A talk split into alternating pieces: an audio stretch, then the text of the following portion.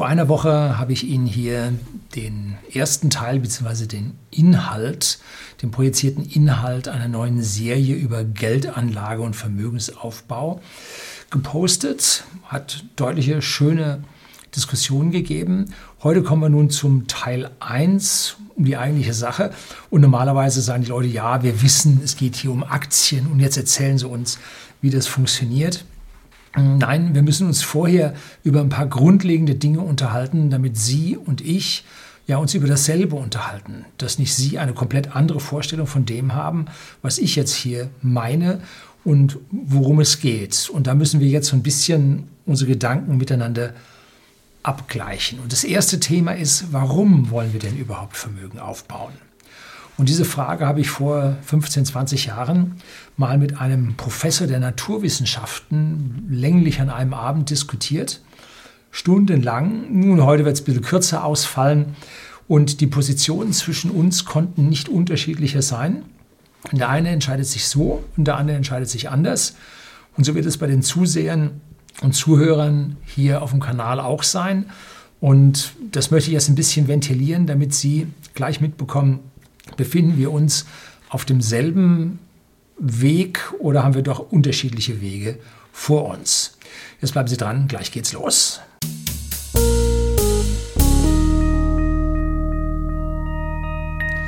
Guten Abend und herzlich willkommen im Unternehmerblog, kurz Unterblog genannt. Begleiten Sie mich auf meinem Lebensweg und lernen Sie die Geheimnisse der Gesellschaft und Wirtschaft kennen, die von Politik und Medien gerne verschwiegen werden.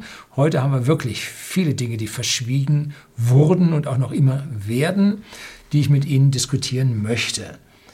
Und um die Sache kurz zu halten und bevor wir hier tiefer einsteigen, es geht darum, um die individuelle Bewertung des Hier und Jetzt mit dem, was die Zukunft für uns bringt. Zwei grundsätzliche oder eine grundsätzliche Fragen, Frage, äh, wie sehe ich die Zukunft? Ich persönlich sehe die Zukunft mittel- und langfristig hervorragend. Wir irren uns voran, es geht super voraus, allerdings sehe ich vorher noch eine Katharsis auf uns zukommen, eine mächtige Krise, die uns alle bis zur Erträglich und Unerträglichkeit belasten wird. Aber ich bin ein positiver Mensch und ich sage, wir kommen da super durch, wenn wir uns an ein paar Dinge halten. Und dazu gehört es auch, ein ja, möglichst vor Widrigkeiten geschütztes äh, Depot bzw. Wohlstand aufzubauen, damit wir hier nicht von irgendwelchen Chaoten in die absolute Krise gerissen werden. Tja, ähm, Sie sehen schon auf der einen Seite, es geht hier darum, die Sache positiv zu sehen. Wenn Sie die Sache negativ haben, ja, nun, gut. Es gibt auch diese Zeitpräferenz. Es gibt Leute, die leben im Hier und Jetzt und andere Leute, die leben eben immer in der Zukunft. Ja gut, es gibt auch die, die immer in der Vergangenheit leben, aber um die geht es jetzt nicht. Äh, sondern es geht um die, die im Hier und Jetzt leben, zu viel ist nicht genug. Und jetzt aber ran. Und es gibt die anderen, die machen sich Gedanken um die Zukunft, denken verschiedene Szenarien durch und wollen sich für alles das, was in Zukunft kommt, in gewisser Weise auch wappnen. Da ist ein gewisser Versicherungsgedanke mit dabei, der dem Deutschen nicht ganz ja, fremd ist, um es mal vorsichtig auszudrücken. Und um mal so richtig politisch inkorrekt zu sein, möchte ich manchmal sein, wissen Sie, äh, warum wollen die Teenager, die Jungs im Teenageralter immer mehr Sex haben als die Mädchen. Hm? Bei den Jungs ist nach dem Sex auch vor dem Sex und äh, sie haben da einen relativ kurzen Horizont. Die Mädchen haben genetisch bedingt äh, einen ja, neun Monate vor sich, die nicht ganz einfach werden und danach noch Jahre, die auch nicht einfach oder weniger, noch schlimmer werden oder schwieriger werden. Äh, und deswegen hat sich bei den Jungs der präfrontale Cortex, das hier, mit dem wir in die Zukunft denken, nicht so entwickelt, zumindest mal nicht so früh entwickelt wie bei den Mädels, die da immer ein bisschen achtsam sind. Ähm, und äh, um diesen präfrontalen Cortex geht es, der bei meinen Zusehern, wir sind hier äh, zu 95, nee, zu 92 Prozent äh, des männlichen Geschlechts, ähm, der in den jüngeren Jahren, und hier schauen auch Jüngere zu, nicht so wirklich äh, weit ausgebildet ist. Also da lebt sich häufiger im Jetzt und nicht so sehr in der Zukunft. Ähm, es hat sich in der Gesellschaft, haben sich, äh, oder sagen wir, es haben sich Gesellschaften herausgebildet, die leben mehr im Hier und Jetzt und andere Gesellschaften, die leben mehr in der Zukunft und ganz andere Gesellschaften, wie das Museumsland Deutschland, leben ein bisschen mehr in der Vergangenheit. Und der Bundesbürger hat eine riesige Menge Angst. German Angst ist als Fremdwort auf der gesamten Welt, also auf der gesamten westlichen Welt sehr bekannt. Und das macht sich in unserer starken Neigung zur Versicherung bemerkbar. Wir leben hier nicht unsicherer als andere, ah, eher im Gegenteil. Wir leben vergleichsweise sicher, aber wir fühlen die Unsicherheit. Das ist wahrscheinlich über Generationen, die permanent durch politische Wirren und Unsinn und sträflichen Dingen in der Geschichte hier immer ins Chaos, ins Verderben gerannt worden, ein Stück weit ausgeprägt und dann als Mem von Generation zu Generation weitergetragen. Und es gibt natürlich Jüngere, die sich nicht so fühlen, aber wie gesagt, der präfrontale Kortex lässt grüßen. So, was sind denn nun die großen Unsicherheiten, die der Deutsche sieht? Oder sagen wir mal Ängste. Und da gibt es von der RV-Versicherung jedes Jahr äh, eine Zusammenstellung über eine repräsentative Umfrage der Ängste der Deutschen. Und hier sind nun die zehn stärksten Ängste der Deutschen aufgeführt, wobei stärkste Angst mit 53 Prozent bewertet wurde, also mehr als die Hälfte hat diese Angst und die schwächste dieser zehn immerhin noch bei 41 Prozent lag. So, diese Liste ist also wie gesagt jetzt schon äh, ein Jahr alt ungefähr oder zumindest mal ein halbes Jahr alt, war also noch vor der Trump-Wahl, Abwahl. Ähm, und auf Punkt 1 liegt Angst vor der Politik von Donald Trump. Kriege, Kosten, die auf einen zukommen. Ne? Punkt 2, steigende Lebenserhaltungskosten, also schon wieder Kosten. Ne? Drei, die EU-Schuldenkrise. Das wird Inflation geben, das sorgt bei einem für Kosten. Ne? Dann schlechte Wirtschaftslage, Jobverlust, wachsen einem die Kopf, Kosten über den Kopf. Dann Naturkatastrophe, Wetterextreme. Wir wissen ja seit dem Buch äh, von Fahrenhold und Lüning äh, über unerwünschte Wahrheiten, dass das nun überhaupt nicht stimmt, dass das eine projizierte Angst ist. Genauso wie die Kriege von Donald Trump auch eine projizierte Angst waren, die völlig irreal waren, weil die Präsidenten vorher waren alle die Kriegstreiber, Demokraten und Republikaner, gerade wie man wollte. Ähm, dann Spannungen durch Ausländerzuzug, ja, die Angst ist groß. Dann Überforderung des Staats durch Flüchtlinge, schon wieder Kosten. Dann Schadstoffe in der Nahrung, das wird regelmäßig von allen Medien befeuert. Dann Pandemien, das ist ein neuer Punkt in 2020. Und dann zehntens der Pflegefall im Alter, da schon wieder die Kosten. So Sie sehen, der Deutsche hat also Angst vor ja, Kosten, die auf ihn zukommen, die ihn überfordern, die Probleme für ihn bereithalten. Auf was von diesen zehn Punkten haben wir denn eigentlich persönlichen Einfluss? Dass das nicht passiert? Ja, eigentlich auf nichts. Ne? Also das sind Dinge, die wir nicht beeinflussen können. Deshalb versucht sich ja wohl auch der Deutsche gegen alles und jeden zu versichern. Ne? Das dürfte in dieser Ohnmacht gegenüber diesen Gefahren liegen. Aber nur gegen die wenigsten dieser Dinge können wir uns versichern. Wir können uns nicht gegen steigende Inflation oder Preissteigerung versichern. Das geht nicht. Ne? Wir können uns auch nicht gegen einen Krieg versichern. Das geht nicht. Ne? Ähm, was hilft es also, wenn man sich dort versichert? Eigentlich vergleichsweise wenig bis nichts. Äh, es hilft mehr, wenn man Mittel zur Verfügung hat, die die in Zukunft steigenden Kosten ja vielleicht, vermutlich, ziemlich sicher äh, hat, um sich dagegen abzusichern. Also es geht eher um das Anhäufen von Vermögen, von finanziellen Mitteln, um diese Gefahren, die auf einen kommen, dann abreiten zu können wie der Surfer auf der Welle. Deshalb war die Diskussion mit diesem Naturwissenschaftler äh, war auch ungewöhnlich. Hochintelligent wusste er genau um all das. Ne? Man kann nichts daran ändern. War auch diesem Wissenschaftler völlig bewusst. Und Versicherungen versichern laut seiner Aussage meistens das Falsche. Und wenn man dann mal einen Schaden hat, so wie im Auto oder bei der Hausratversicherung, gibt es meistens auch nichts. Oder zumindest mal zu wenig, als man sich das vorgestellt hat.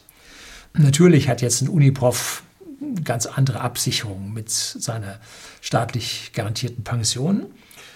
Aber das könnte sich in den kommenden Wirren und den Auflösungserscheinungen des Staates, die dann automatisch damit einhergehen, an dieser Stelle auch ändern. So. Seine Entscheidung war auf einem ganz, ganz anderen, viel auf einem ganz, ganz anderen Gebiet. Heute alles mitnehmen, was geht. Lieber zehnmal Urlaub auf dem Campingplatz und wegfliegen in der Holzklasse als First Class Hotel und Business Class Flug später. Ne? Also lieber jetzt mit geringem Aufwand als später dann in aller Bequemheit und großem Aufwand. Ne? Denn er sieht eine ganz große Gefahr. Man spart heute sein Geld zusammen und morgen liegt man in der Kiste. Dann hast du dein Geld gehabt, äh, alles verpasst äh, und Geld ist nachher auch futsch, beziehungsweise bei den Erben. So, wozu also dann? Ne, das mit der Zukunft. Man lebt im Hier und Jetzt und nimmt mit, was man mitnehmen kann. Und so denken also auch tatsächlich Teile unserer Eliten. Und was bei den Naturwissenschaftlern häufig der Fall ist, das alles landet letztendlich ja in seinem eigenen Kopf. Und das kann man einem in der Krise nicht wegnehmen. Eine Position, die ich durchaus verstehe und respektiere. So, Ich habe für mich jedoch eine andere Einschätzung der Zukunft vorgenommen. Wie hoch ist denn die Wahrscheinlichkeit, dass ich frühzeitig von dieser Erde hier abberufen werde? Nun, das ist nicht wirklich hoch. Ich habe da mal ein Video über ewiges Leben gedreht. Da habe ich dann auch erstmal über die Sterbetafeln geredet, welche Wahrscheinlichkeiten es da gibt, wann man verstirbt.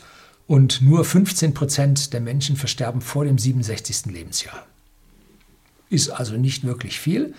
Und wenn ich mir also die Sterbetafeln ansehe und meine sozioökonomische Stellung, ist die Wahrscheinlichkeit und mein gesundheitliches Verhalten, ist die Wahrscheinlichkeit, dass ich 90 werde, doch relativ hoch.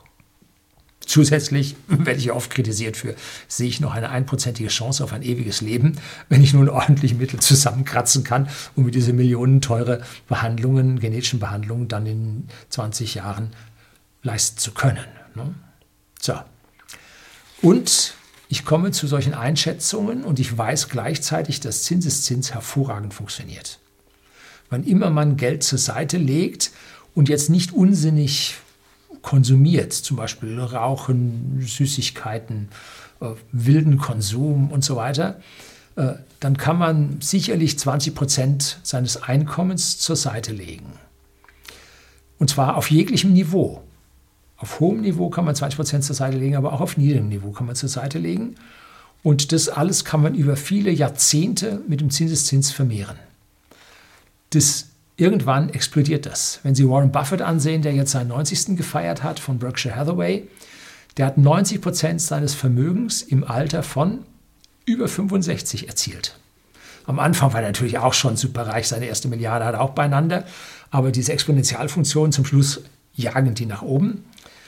Und das macht sich dann halt auch irgendwann bemerkbar. Man muss aber einen Anlauf von ein paar Jahrzehnten haben, sonst, sonst wird es nichts. Also da muss man mental diese Weitsicht in die Zukunft haben, um diese Exponentialfunktionen zum Laufen, äh, Laufen sehen zu können, zumindest mal vor seinem inneren Auge. Und jetzt bitte nicht bei diesem Zins und Zinseszins an festverzinsliche Papiere denken. Da gibt es heute sowieso nichts mehr. Ne? Äh, sondern die Anlageform, die seit Jahrhunderten, ja seit Jahrtausenden den größten Erfolg gebracht hat. Und das sind Firmenbeteiligungen, das sind Aktien. Aktien für den Normalo und für den, der unternehmerisches Gespür und Fähigkeiten haben, sind Firmenbeteiligungen im eigenen Unternehmen oder im Unternehmen mit Partnern zusammen. Da geht es dann nochmal höher. Also je ordentlicher, vernünftiger ein Kleinunternehmen, so wie whisky.de, dem Versender für hochwertigen Whisky, an den privaten Endkunden gemanagt ist, umso höher sind die Renditen, die man erreichen kann. Kleine Unternehmen können durchaus Return on Invest von 35 bis 50 Prozent erreichen. Das ist keine Seltenheit. Die Kunst ist es, bei wachsenden Unternehmen diese Zahlen nicht zu weit abfallen zu lassen und Sie als Aktionär kommen, wenn Sie es durchschnittlich machen, so auf 8 bis 9 Prozent pro Jahr, die Sie sich verzinsen, Ihren Wohlstand verzinsen können. Und wenn Sie es gut machen, schaffen Sie 15 bis 20 Prozent pro Jahr. In den eigenen Unternehmen geht es weiter stärker hoch. Und da habe ich Ihnen hier mal das alte Bild von den Zinseszinskurven von einem frühen Video über exponentielles Wachstum oder Wachstum allgemein äh, hier mal mit eingeblendet. Das war früher bei meinem Kanal relativ im Hintergrund sogar als ausgedrucktes Bild an einem Nagel hing, das hier, bevor der Greenscreen Einzug hielt. So, jeder Bürger bei uns in Deutschland hat im Schnitt mehr als eine Lebensversicherung laufen. Ne? Das sieht auf den ersten Blick sicherer als Aktien aus. Mittelfristig, langfristig ist es das natürlich nicht. Jeder Zeitraum in Deutschland über zehn Jahre, wenn man auf den DAX geguckt hat, äh, hat mehr gebracht als Lebensversicherung. Ne? Ja, so, so ist es. Man muss dieser Tatsache dann ins Auge blicken. Ne? Ähm, dass die Anlageform in Unternehmen äh, die besten Wachstumschancen und die beste Wohlstandsvermehrung bietet, das hat man politisch vergessen, uns Bürgern mitzuteilen, beziehungsweise über die Bildung, über die Bildungssysteme uns Bürgern in die Birne zu pflanzen. Nein, das war so nicht gewollt. Der Vermögensaufbau, von dem wir jetzt in den nächsten neun, acht Videos sprechen werden, ist am Ende nichts anderes als eine Versicherung auf die, eine Versicherung auf die Zukunft. Man gibt sein Geld nicht aus, um mehr, viel mehr in der Zukunft zu haben. Und eine Versicherung gibt man ja regelmäßig Geld aus, um im Fall der Fälle mehr zu haben. Wenn nun nichts passiert, dann ist das Geld ausgegeben, Sie haben nichts. Und wenn Sie langfristig Ihr Geld mit Zinseszinsen anlegen, dann haben Sie irgendwann genug, um Schäden abzudecken aber sie werden am Ende sicherlich mehr haben, äh, als sie durch diese Beiträge abgedrückt haben und am Ende nichts rausbekommen haben. Ne? Versicherungen werden am übrigens, im Übrigen am leichtesten verkauft in ihrem Bekannten- und Verwandtenbereich. Deshalb gehen solche Versicherungen sehr oft zu den, in die Privat, in die Fläche, in die, zu den Privatleuten und bieten denen Provisionen an, wenn sie in ihrem Umfeld Versicherungen verkaufen. Denn da ist das Glauben an diese Versicherungen besser, als wenn nun ein wildfremder Mensch kommt und sie hier mit Bullshit-Bingo über den Tisch ziehen will. Ne? Also hüten Sie sich auch vor Ihrer Verwandtschaft und Bekanntschaft, die Ihnen Versicherungen andienen. Ne? So, bei den Versicherungen, ja, ich habe es momentan, mit denen habe ich auch mehrere Videos drüber gedreht. Äh, was ist denn da das höchste Ziel, der höchste Zweck? Nein, nicht Sie zu versichern. Nein, nein. Höchster Zweck steht dann äh, im Prinzip äh, auch in jedem Aktionärsbrief drin, ist es den Gewinn für den Aktionär zu mehren. Das ist Firmenzweck. Firmenzweck ist Geld zu machen. Das war so, das ist so und das wird so immer sein. Diese altruistischen Firmen gibt es nicht. Es geht darum, Knete zu machen. Gut, der Wettbewerb ist da und wir sind nicht ganz blöd, sodass sich bei den Versicherungen dann auch Konkurrenz ergibt. Ähm, man legt sich dann meistens auf über ein Jahrzehnt fest mit solchen Versicherungen. Und wer sagt Ihnen, dass die nicht die Randbedingungen ändern? Ne? Die Margen an den Börsen mit im Schnitt 7 bis 9 Prozent, je nach Index, den man sich aussucht, äh, die sind über die Jahre relativ konstant. Es gibt natürlich mal Jahre, wo es weniger gibt, aber bald darauf gibt es wieder Jahre, wo es mehr gibt. Ähm, und bei der Versicherung, nun, da hat man ihnen die äh, wie heißt das Ding, ähm, die Mindestverzinsung, so heißt das Ding, die hat man ihnen regelmäßig gesenkt. Ne? Also nichts mit, mit Versprechen halten für die Zukunft. Ne? Es ist immer schlechter und schlechter und schlechter geworden. Ne? So ist es.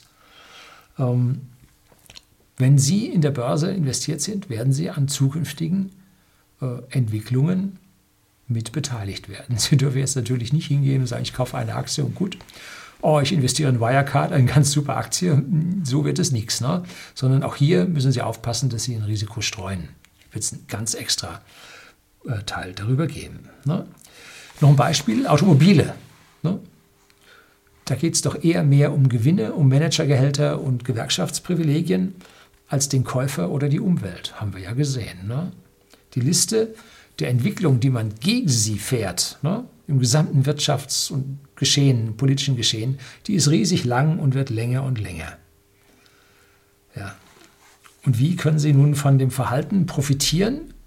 Manager werden? Nun, der Schmerzesgeld in den unteren Rängen ist dann doch eher gering. Und das sind doch dann in den mittleren Rängen eher Schleudersitze. Äh, und in die Gewerkschaft eintreten? Nun, 1% Rendite geben Sie dann schon mal jährlich ab.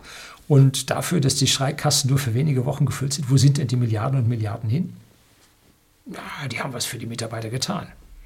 Ja, im Vergleich zum Angestellten im kleinen Mittelbetrieb haben sie was für die Mitarbeiter getan. Aber sind sie damit richtig wohlhabend und reich geworden? Ja, wohl eher nichts. Ne?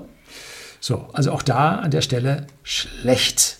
Und die Konzerne bauen hurtig Mitarbeiter ab, und zwar reichlich. Bei uns sieht man das ganz deutlich, dass also da jetzt an dieser Stelle doch dann eher der Rückwärtsgang eingelegt wird. Es bleibt also als einzige Möglichkeit über, sich am Gewinn der Konzerne zu beteiligen. Und das geht bei den großen Konzernen vor allem über Aktien, also den frei verkäuflichen Firmenanteilen. Ähm, aber achten Sie darauf, auch die Auswahl der Aktien ist alles andere als einfach. Was von den Medien hoch gelobt wird mit ethisch-moralischer, zukunftssicherer, nachhaltiger Investition erpuppt sich doch manchmal als massive Mogelpackung, wenn Sie sich allein mal Solar World anschauen. Da hat man sie verschaukelt und ich weiß nicht, 95 Prozent ist weg. Und da haben sie zum Schluss nicht komplett pleite gemacht. Ich weiß es nicht genau. Aber jedenfalls die Aktionäre von SolarWorld sind schlecht, schlechter, am schlechtesten da an der Stelle weggekommen. Also auch bitte hier massive Vorsicht, wo Sie investieren. Nun, warum habe ich mich jetzt gegen den Professor oder die Vorgehensweise des Professors entschieden? Weil ich ein deutlich positiveres und nachhaltigeres Bild von der Zukunft habe als andere Menschen. Weil ich die exponentiellen Entwicklungen in der Praxis laufen sehe und nicht nur theoretisch äh, in irgendwelchen Formeln, die man dann doch nicht so ganz begreift. Es wird natürlich zwischendrin bergab gehen, aber die mittelfristige und langfristige Zukunft sieht sehr gut aus. Da habe ich mein Video gedreht. Äh, Bevölkerungsentwicklung, Chaos oder äh, nachhaltige positive Entwicklung. Und siehe da, wenn man die äh, wirklichen tiefen Quellen ausgräbt, dann ist die zukünftige Entwicklung unseres Globus nun wirklich gut der Anzahl durch die Corona-Krise sehr stark jetzt geschädigt, will ich nicht verschweigen. Äh, mehr Leute wandern in die Armut, mehr Leute in der dritten Welt, mehr Leute gehen in den Hunger, mehr Leute sterben. Äh, Corona-Krise gar nicht gut für die dritte Welt. Vor allem unsere Lockdowns beschneiden denen das. Aber langfristig sehen wir ein Absinken der hungernden Zahlen, ein Absinken der absoluten Armut. Also langfristig sieht es gut aus, wir sind auf einem guten Weg. Es müsste schneller gehen. Das ist das Hauptproblem. So. So, also um zur Überschrift zurückzukommen, wir bauen ein Vermögen auf oder versuchen es zumindest, um in Zeiten, in denen es uns gut geht, für schlechte Zeiten vorzubauen. Viel besser, als es die Finanzindustrie für uns kann, weil die sich vorher eine ganz dicke, fette Scheibe abschneidet und uns eigentlich so um die Nulllinie dann am Ende nicht belohnt, sondern zurückgibt, was wir ihnen ausgezahlt haben. Und wenn Sie eine echte Versicherung brauchen, dann kaufen Sie sich eine echte Versicherung. Eine private Haftpflichtversicherung ist so ziemlich das Wichtigste, was Sie brauchen. Und Sie brauchen keine kapitalbildende Lebensversicherung, aber Sie brauchen, wenn Sie zum Beispiel Immobilien äh, auf Kredit haben und Ihre Familie absichern wollen, brauchen Sie eine Risikolebensversicherung. Die gibt es für wenige Scheine und man braucht nicht das ganze Geld da reinzuschaffen in so eine kapitalbildende Lebensversicherung. Also da gibt es überall Alternativen. Und wir wollen Vermögen aufbauen, weil unsere Zeitpräferenz auf die Zukunft gerichtet ist und nicht auf den heutigen Konsum. Weil wir uns unabhängig von den Einflüssen unserer Politik und unserer Gesellschaft machen wollen. Soweit das geht. Ne? Wenn die Enteignungsphase kommt, werden auch wir dann leiden müssen. Und wir machen das, weil wir statistisch gesehen sehr lange leben. Und wenn wir uns nicht unsinnig verhalten, Haupterkrankungspunkt Punkt ist heutzutage die Überernährung. Das läuft aufs Herz, das läuft in die Diabetes rein. Eigentlich die gesamten Wohlstandskrankheiten kommt durch Überernährung. Ne? Und, und mangelnde Bewegung, mangelnder Sport. Es geht beides einher. und weil wir uns mit ein paar Jahrzehnten moderatem Verzicht weitere Jahrzehnte in einem guten Leben in Luxus leisten können, weil uns die Zinseszinskurven, das exponentielle Wachstum dabei hilft.